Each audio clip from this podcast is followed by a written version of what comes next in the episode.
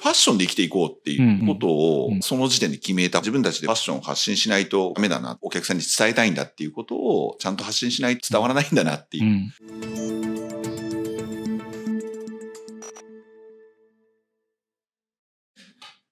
皆さん、こんにちは。一緒に未来へようこそ。今回はですね、株式会社林商店の代表取締役、林ひまりさんをお迎えいたしまして、オクテット流アパレル EC 運営についてえーお話をお伺いしていきます。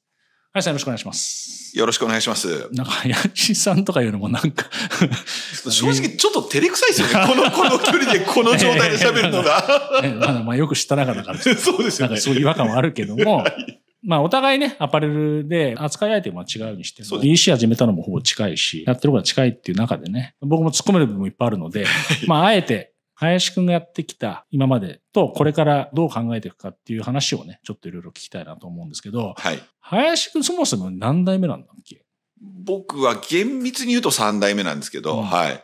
ちょっといろいろ家庭の事業でうん 4, 4代目って言えなくもない。あ ーまあでもそれだけ歴史があるってことあそうですね。もう70年ですかねうん。会社としてうは。んはい。何年ぐらい前入ったんですか僕2002年に入りまし ?2002 年なんだ入ったの。た。はい。あ、そうなんです。そうですね。2002年、20年前ですね。メインはその時は何やってたんですかその時はもうスーツの販売、青山さんとか青木さんみたいな、はい。本本当に紳士服のスーツしか売ってないお店でしたね。いわゆるロードサイドで。はい。完全にロードサイドのお店でした。6店舗ぐらいあったかな。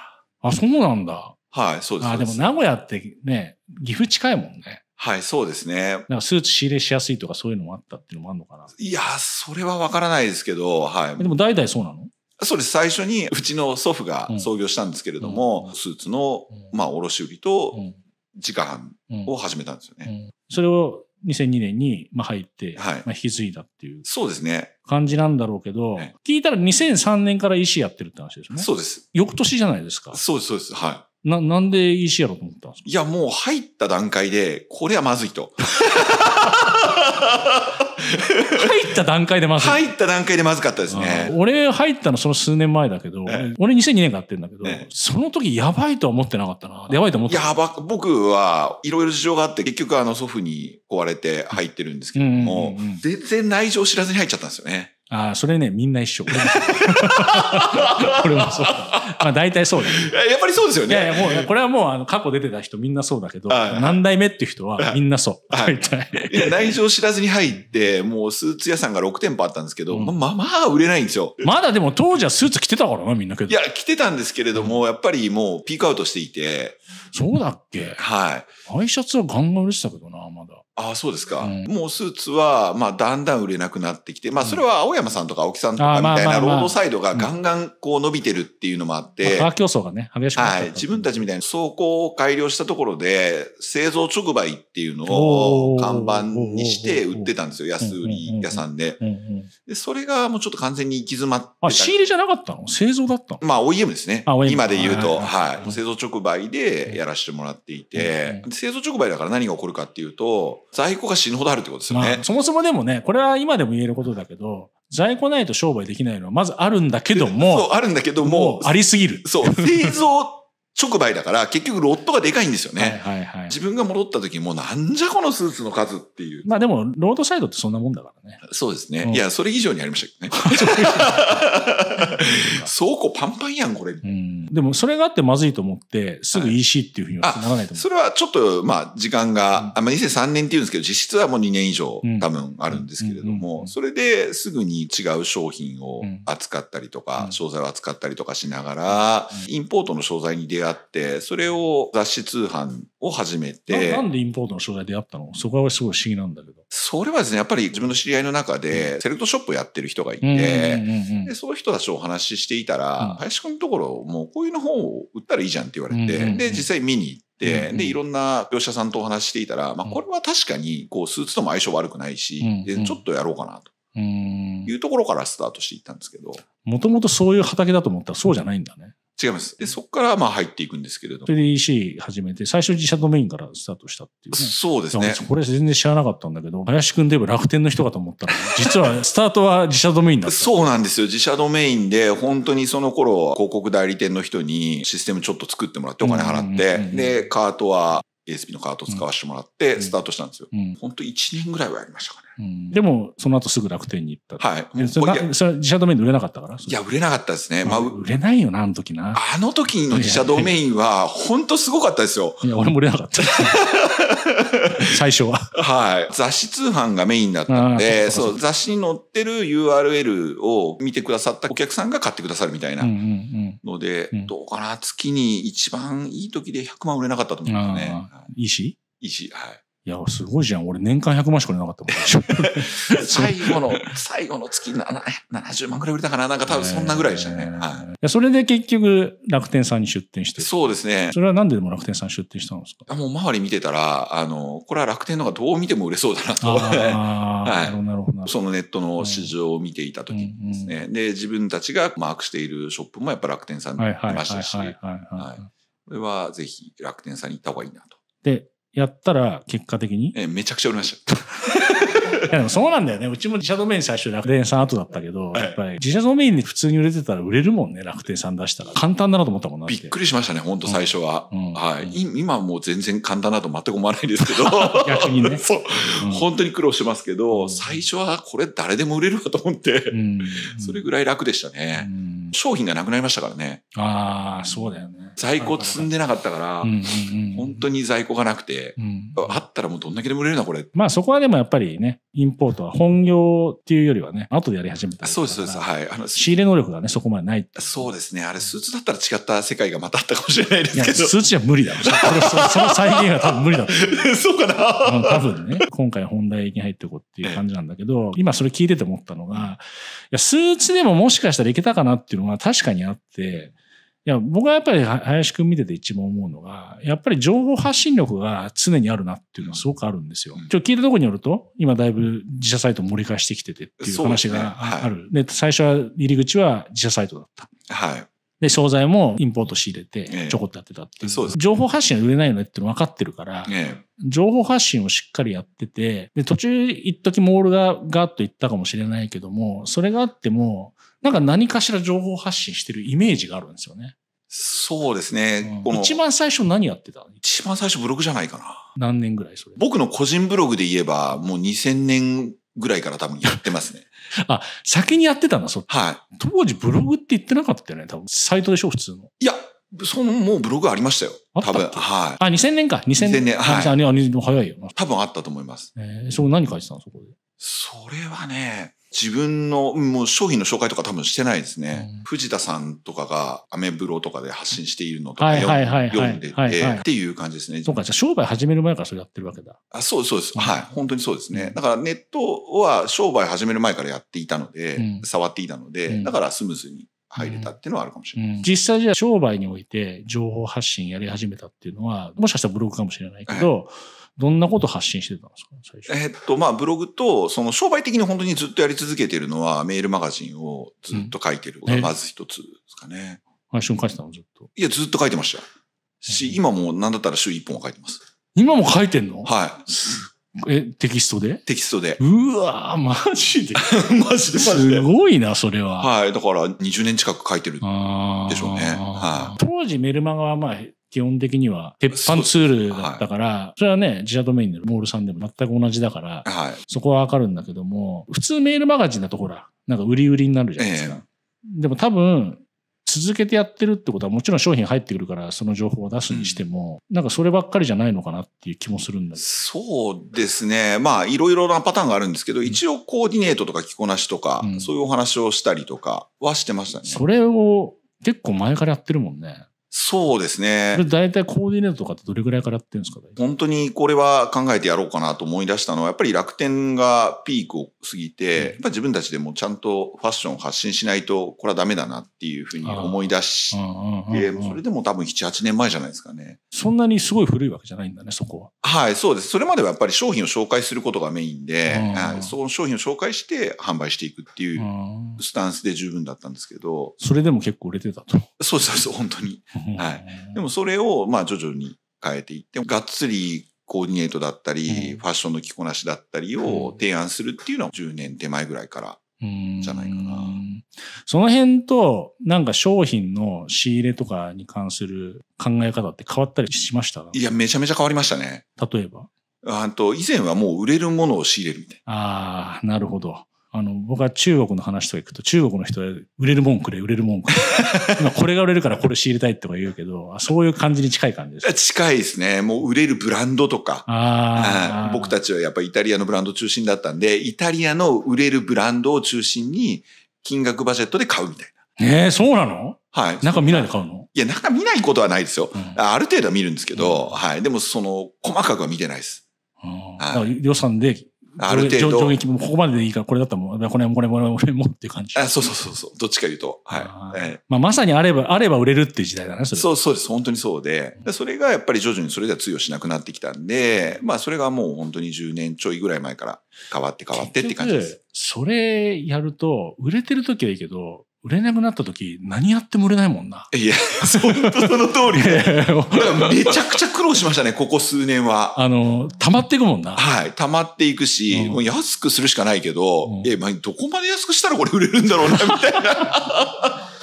もうなんかもう見たくもないもんね。そうですここ っそとしては本当にもう、本当にもうもう隠したいぐらいの感じ。はい。これ本当に捨てた方がいいんじゃないかな、みたいなね。そういう思いとの戦いの時もありましたよね。はうんそれが十数年前、その、ちょっとやっぱり伸び悩んできた時い。にはい変わったわけだ。あそうですね。それが徐々に変わっていって、商売で言うと、それまで並行輸入っていうんうんう、現地買い付けで買ってたものを、もう正規商品というかね。でもそもそもさ、そはいそこもすごい不思議に思ったんだけど、えそもそもインポーターでもないし、はいセレクトショップ出身でもないのに、はい。なんで並行輸入できたのかすごい不思議なんだよね。いや、まあ、それでも並行輸入の業者さんは結構たくさんいるので、うその方たちと一緒になって、あはい、実際現地に行って買い付けさせてもらったりとか。際。現地行ってたもんなだって。あ、行ってました、行ってました。はいいや、俺結構それすごいなと思ったのが、現地のええ行った時の様子をブログにちゃんと上げてたじゃん。あ、上げてましたね。はブい。ログってからページに上げてたあの、あれ、ページになってます。はい。楽天のね、はページ上げてたから、あれ、これ結構いいなとか思って、ええで、こういうことやってる人あんまいなかったから、これはなかなかやなとか思って、俺は結構楽しみにして たの。イタリア好きだからそう。はい。いやイタリアはいいですね。でもそれがあって行くようになったんだ。そうです、そうです。はい。でも、あれって選べないのやっぱり。えー平行輸入は選べるんですけど、まずサイズがバラバラ現地サイズになる可能性が高いことあとー、ドロップするんですよ、結構。ああ、はいはいはいはあい。んまドロップってちょっとわかんないかもしれないですけど。いや入ってこないはい。勝手にキャンセルされるんで、うんわかるそうなると、こう自分の思い通りの品揃えってなかなか難しいんですよね。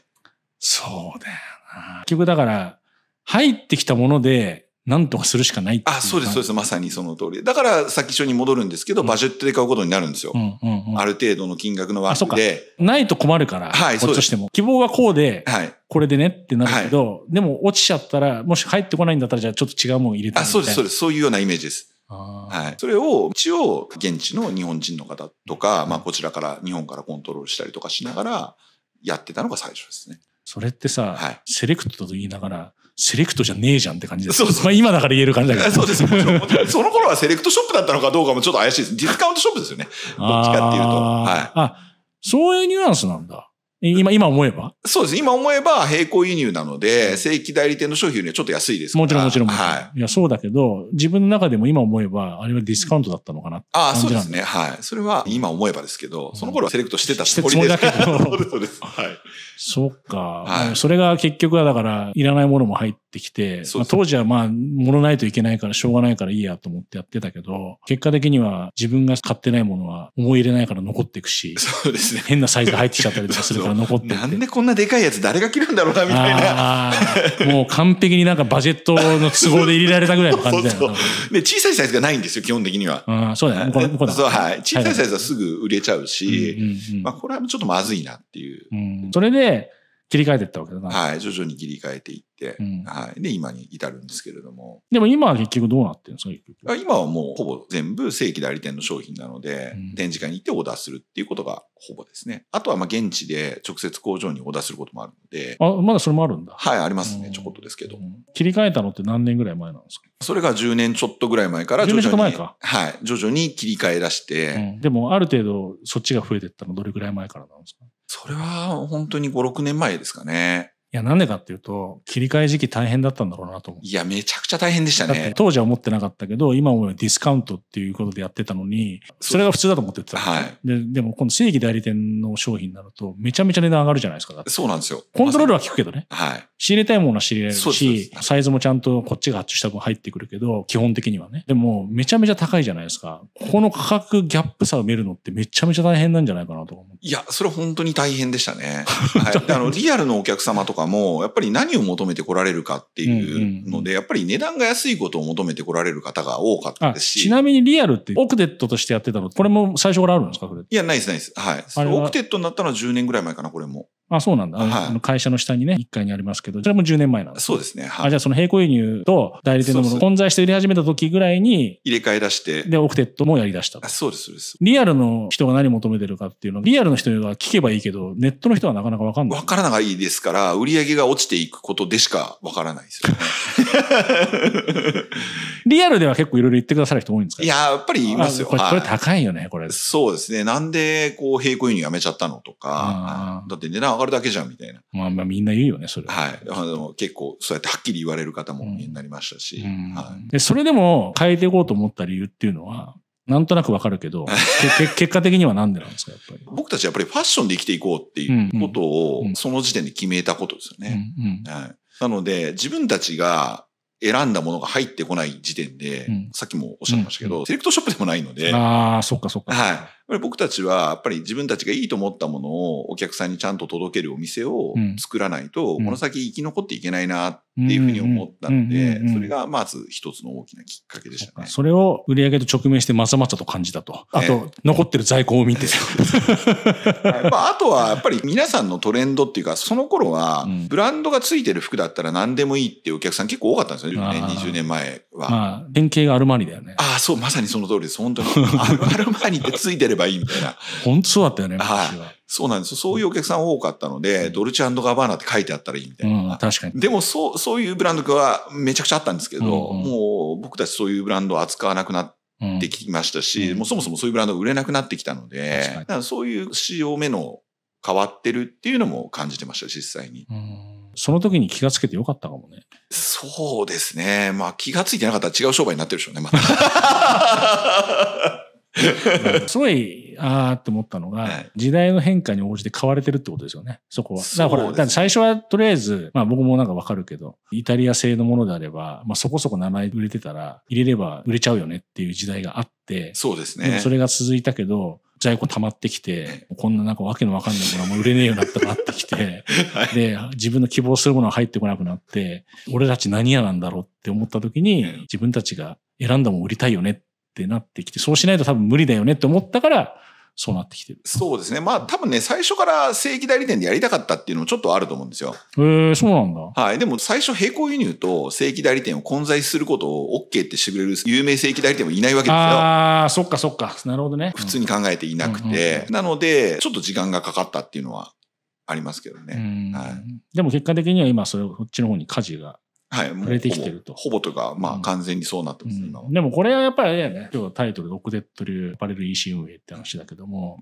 冒頭でも言ってたけど売れるものを仕入れるっうん。ていうある意味当たり前っぽいけど、ねいや、そんな、みんな欲しがるし、そんなもんなかなかないでしょってそいうなんうですよね。のが、まあ、特にこのご時世そうだよね。だかはい。らそこにちゃんと気がついて、いや、うちらが発信したいもの、うちらがお客さんに来てほしいものを取り扱おうよっていうふうに買われたのが、今ここにいる一つなのかなと。そうですね。それはすごく大きいかもしれないですうねん。だからこれがなんか、さすがに最近やる方、若い方とかでそういう人っていうのはあんまりいないとは思うんだけど、まあ仕入れが難しいからね、そもそも現状で言ったそうら。ですねよアパレアパレルに関してはね、特に、はい。まあ、高額アパレルは仕入れが死ぬほど難しいですね。今はね。はい。だけど、売れるものっていうのはないし、だからやっぱり自分たちで何売りたいか、うんどうしたいか、どうありたいかっていうのが、どんなビジネスでもそうだけど、ことアパレルは今それがすごい必要になってきてるかなっていうのは、まあ、ちょっと林くんの話を聞いてて、非常に感じる部分ですね。一時期僕も在庫が在庫がって言ってるのは林くんもすごいよく知って るそれを最近言わなくなってきたっていうのが、そこがもうやっぱりそういうことなんだなっていうのを。そうですね。だからまあ、EC に関して言うと、本当に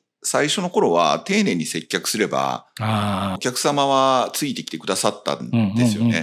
本当当に、うんうんでもそれがやっぱり時代の流れとともに、同じようなお店がガンガン出てくるから、うんじゃあうちで買う理由って何なのみたいな。うんうん問われ出した時に実際に僕たちには答えがあんまりなかったっていう当時はね。当時は、ではいそれそれで、じゃあまず商品から変えていこうと。っそうですね商品だったりこう見せ方だったり、ていうのがある、そうです。ねやっぱ服屋さんとしてやっぱり服が僕たちはお客さんに伝えたいんだっていうことをちゃんと発信しないと売れないんだなこれっていう伝わらないんだなっていうう、ん。まあやってたけどね、やってたけど、根本商品がブレてるとなかなかそれも難しいよなっていうのに、まざまざと直面して変えていけたのが良かったなと。そうですね、まあ本当にそういう意味ではね売り上げが落ちていくスピードがそんなに急激じゃなかったっていうのも、うんうんうまく乗り換えれたあ、急激だとそんなこと言ってらんないかそう、本当にそう で。それも本当に良かったなっていうふうに。ちょっと前半これで一回ちょっとあれして、後半も引き続きということでよろしくお願いします。はいということで前半以上にしたいと思います。どうもありがとうございました。ありがとうございました。